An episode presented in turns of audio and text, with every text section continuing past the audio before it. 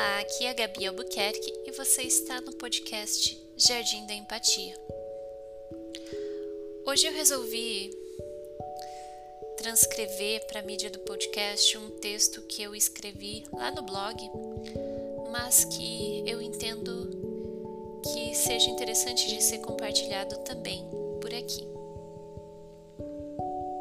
Nós vamos falar sobre o luto pela normalidade aquela normalidade que já não é mais a mesma e talvez nunca tenha sido assim tão normal. Cada um de nós seguia sua trajetória particular, fazia planos para o próximo mês, ainda mantinha frescos alguns compromissos que fizemos no ano novo, lidava com os pequenos problemas cotidianos que apareciam no caminho. E eis que a pandemia surgiu.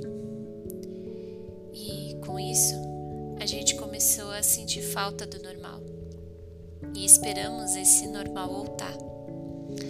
Mas será que ele voltará algum dia? Sinceramente, minha opinião pessoal é que não. Nós nos despedimos da normalidade e nem sequer sabíamos que ela estava indo embora. Eu vejo pessoas que falam em um retorno à normalidade de forma bastante esperançosa, ansiosa e nostálgica.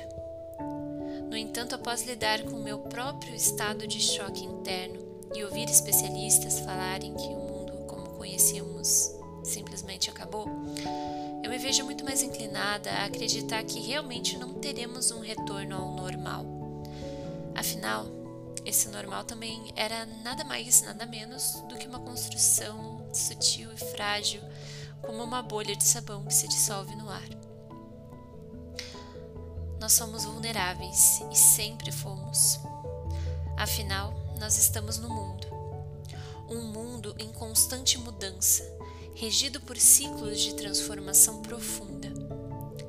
Alguns desses ciclos são longos e passam de forma quase despercebida, como quando nós pensamos sobre as transformações que passamos em uma década, por exemplo, ou em cinco anos, como nós temos uma visão diferente de mundo, mudamos as opiniões sobre alguns assuntos ou nos sentimos levemente mais maduros com as experiências que passamos ao longo da nossa vida.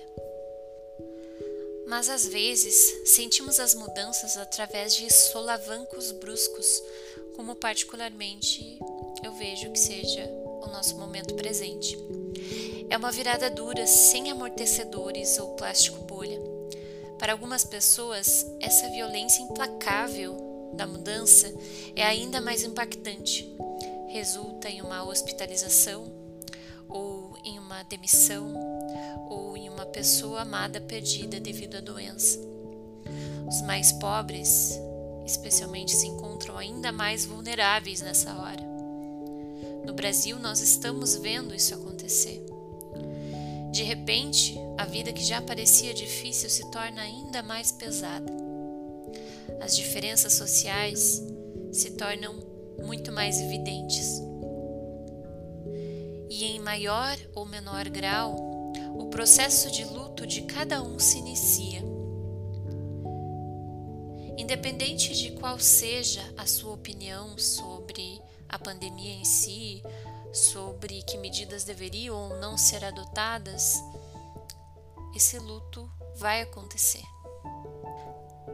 A crise gerada pela pandemia é uma realidade, uma crise moral, social, científica.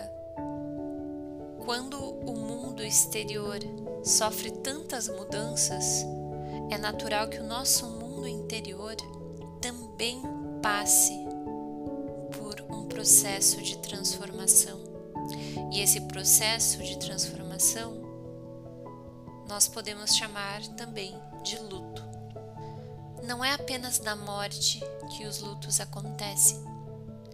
A nossa vida é cheia de lutos. A psiquiatra suíço-americana Elizabeth Kubler-Ross foi pioneira nos estudos sobre os impactos psicológicos da morte e do morrer.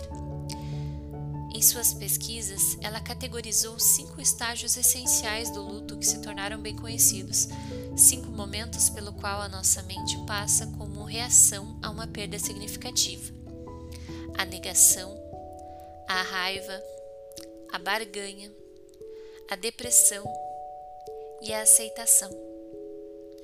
Não necessariamente as coisas ocorrem nessa ordem, mas às vezes sim.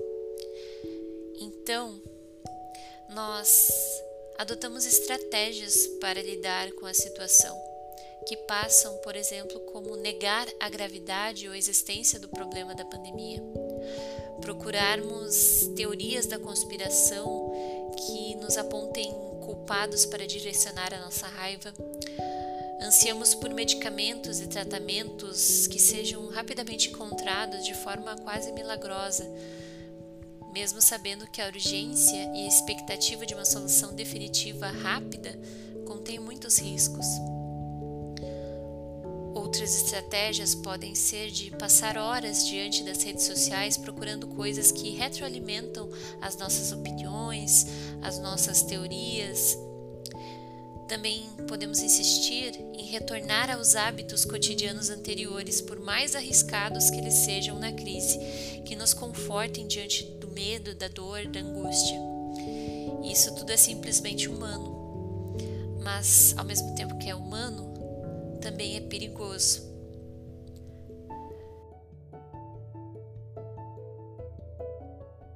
A pessoa que se arrisca ao ir para uma festa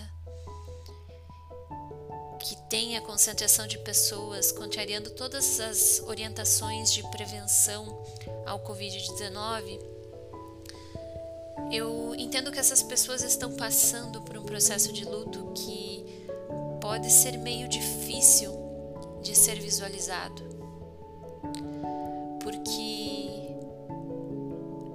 ir até uma festa, me cercar de pessoas como eu costumava fazer no tempo da normalidade, entre aspas, isso pode gerar um certo conforto emocional, me fazer esquecer da pandemia, esquecer dos riscos das pessoas que estão passando por sofrimentos enormes, esquecer das mortes e de forma nostálgica tentar me conectar com esse passado, com a minha rotina anterior, com as coisas que eu fazia antes. Mas entender que esse processo de negação ocorra função de um luto é muito diferente de dizer que isso é o adequado a ser feito. Até porque, ironicamente, quanto mais as pessoas tomarem esse tipo de atitude, esse tipo de estratégia para lidar com a sua dor interna, mais a crise será agravada, mais intensa será o problema. Processo de luto não é plenamente racional e nenhum de nós está livre de passar por isso. Nem eu e nem você. Mas é justamente por isso que as informações são tão importantes. É complicado, mas o coronavírus não tem qualquer consideração por nossa saúde mental e precisamos lidar com tanta coisa ao mesmo tempo em tão pouco tempo que se torna difícil conectar-se ao cuidado mútuo que os tempos exigem. Mas a responsabilidade está nas mãos de cada um de nós. Talvez você até mesmo discorde da ideia de que o normal já não existe. Talvez por outras razões, talvez como uma reação de luto também. Particularmente, entendo que a aceitação desse processo todo de mudança e de alteração da nossa realidade nos fortalece para conseguirmos tomar decisões e medidas que venham a nos beneficiar nessa dura travessia, onde não sabemos o que encontraremos do outro lado. O luto faz parte desse processo, por mais doloroso e confuso que possa ser passar por ele. No Brasil, a situação tem sido crítica. Por um lado, existem sim interesses obscuros que atrapalharam a nossa reação adequada a essa crise. mas também há um elemento social, psicológico, que me parece estar ligado a esse processo de lutos que não estão sendo vistos, não estão sendo entendidos e, sobretudo, não estão sendo aceitos. Por nós não olharmos para esse luto, acabamos nos tornando reféns dele. Reféns no sentido de que ficamos presos em fases como a negação ou a raiva e não conseguimos realmente dialogar, pensar racionalmente, adotar as estratégias de prevenção de forma adequada e comprometida e reagir de uma maneira comunitária suficiente para encarar esse problema. Como você se sente em relação a esse luto? Como você se sente em relação às mudanças?